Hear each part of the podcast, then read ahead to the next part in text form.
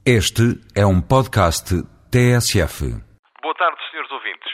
Está em curso a reforma do Código de Processo Penal. Hoje mesmo, concluindo um conjunto de audições que a primeira Comissão da Assembleia da República vai fazendo, a Ordem dos Advogados esteve presente para debater algumas das soluções que esse diploma trará de novo. E uma das matérias mais sensíveis é, como habitualmente, aliás, direi mesmo, como não poderia deixar de ser, a do segredo de justiça continua a haver muita hesitação à volta da reforma do segredo de justiça. Há quem diga que a sua redução pode pôr em causa a eficácia das investigações.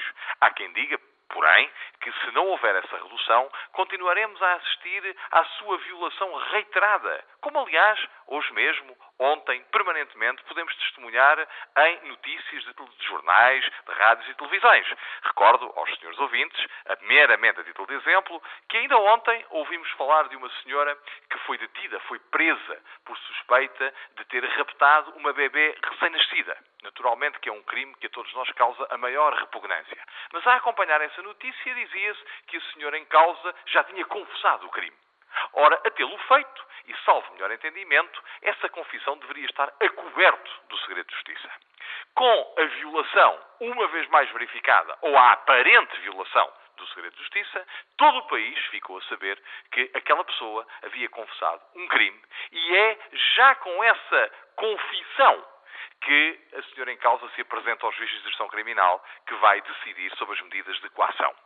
Fazê-lo ele próprio, naturalmente, a conhecer aquilo que, antes dos autos, antes da informação policial, antes da informação do Ministério Público, a própria comunicação social pôde proporcionar. O segredo de justiça é, por isso, um dos fatores de maior desprestígio da atividade judiciária em Portugal, porque assistimos regularmente, diariamente, cotidianamente, mas também de forma impassiva, indiferente à sua violação. E não há nada pior para uma norma do que o seu desrespeito continuado para a indiferença de todos.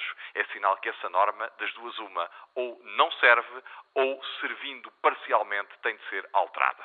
Por isso é fundamental, e disse na Assembleia da República, que não se perca a oportunidade que é dada a esta Assembleia, a este legislador concreto, de formatar o segredo de justiça à medida das suas necessidades, prestigiando-o a si mesmo e contribuindo para uma muito maior afirmação da credibilidade da justiça em Portugal.